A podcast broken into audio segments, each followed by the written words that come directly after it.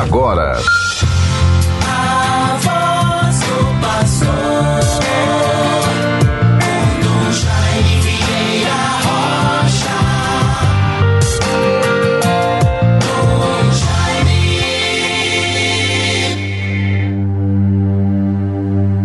Minha alma anseia até desfalecer pelos átrios do Senhor. Meu coração e minha carne exultam pelo Deus vivo. Salmo 83, versículo 3. Bons ouvintes todos, estamos certamente percebendo e vamos interiorizando a graça, a mensagem tão confortadora e ao mesmo tempo interpeladora. É o salmista que proclama as bênçãos, as consequências tão benfazejas da fé em Deus, da proximidade ao Senhor nosso Deus. Minha alma anseia até desfalecer pelos átrios do Senhor. Meu coração e minha carne exultam pelo Deus vivo.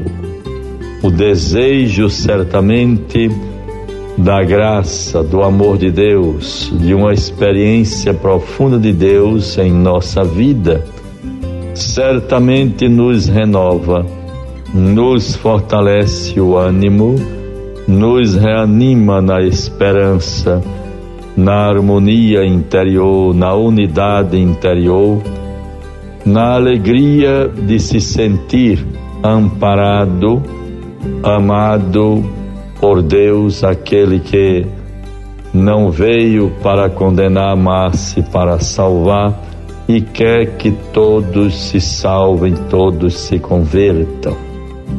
Devemos perseguir estes ideais e estas graças que podemos obter neste tempo da Quaresma, tempo de conversão, tempo de vida nova.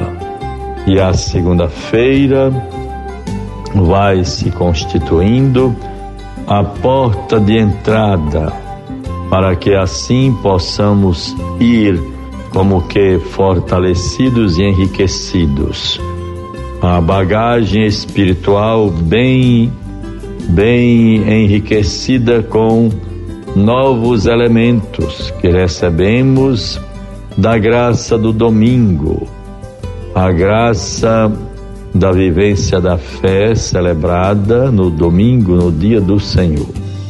E vamos guardando, refletindo a belíssima parábola do vinhateiro a misericórdia de Deus, que é paciente, compassiva, que espera, que vai sempre ao nosso encontro para nos libertar de todo mal e garantir para nós uma vida de superação de tudo aquilo que possa ser sinal ou circunstância de abatimento, de desânimo, de frustrações, nada disto. Quem confia no Senhor nada teme, sejamos confiantes, vamos superando aquilo que são desafios que se manifestam momentaneamente. E na confiança em Deus, na graça e força da oração, também contando com a partilha de dons, da amizade, da presença, da solidariedade dos amigos, das pessoas queridas. Tudo isto vai se constituindo para o nosso dia a dia, como que colheita de frutos bons que vamos colhendo da semeadura que tenhamos tido a graça de fazê-la com coragem, com perseverança, sobretudo com o sentimento cristão. Procuremos os caminhos do Senhor, a lógica de Deus, a força da Sua palavra e certamente estaremos mais fortalecidos em nosso existir e em nossa vida. Nesta segunda-feira, bons ouvintes, procuremos sempre recomeçar. É a expectativa da segunda-feira, a luta do dia a dia, a superação dos desafios e a perseverança na prática das boas obras. Nós estamos acompanhando sempre, muito atentos a tudo aquilo que vai envolvendo a humanidade no seu drama da atual circunstância em que nos encontramos, com o sofrimento, a chaga aberta, sangrando da guerra na Ucrânia.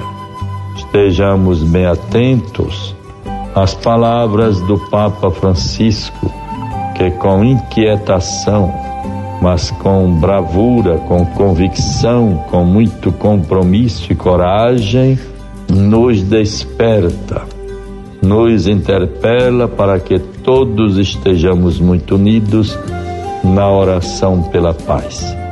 É muito bonito vermos pelos meios de comunicação a, a presença do valor da fé em Deus, do sentimento religioso. A imagem de Nossa Senhora de Fátima, a imagem peregrina de Fátima, chegou à Ucrânia em Lviv na última quinta-feira. E o Papa nos convida e reitera o convite para que no dia 25, na próxima sexta-feira, solenidade, solenidade da anunciação do Senhor, nós possamos possamos viver um momento pleno de oração pela paz no mundo. Então vejam como é importante. Papa Francisco, neste último domingo, reiterou seu convite a todos para se unirem à oração de consagração da Ucrânia e da Rússia ao Imaculado Coração de Maria na próxima sexta-feira.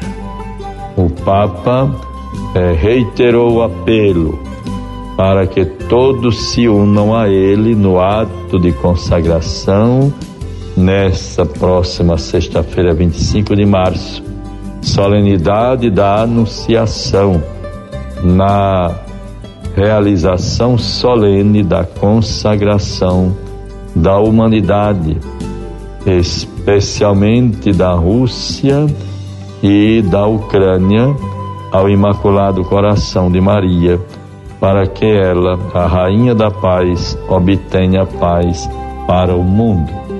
Vamos nos sentir muito unidos, comprometidos com esta atitude de confiança, de solidariedade e de sentimento profundo de compaixão para com aquele povo tão sofrido às agruras da guerra, como nós estamos vendo a cada momento. Vejam, dia 25, próximo à anunciação do Senhor, vamos viver este momento de consagração da humanidade ao coração imaculado de Maria pela paz no mundo.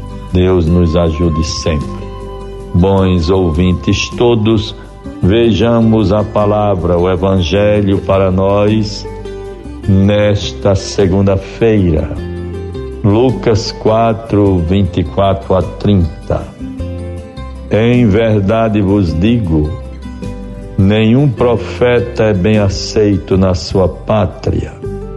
Em verdade vos digo: muitas viúvas havia em Israel no tempo de Elias quando se fechou o céu por três anos e meio e houve grande fome por toda a terra. mas a nenhuma delas foi mandado Elias, senão a uma viúva em Serepta, na Sidônia.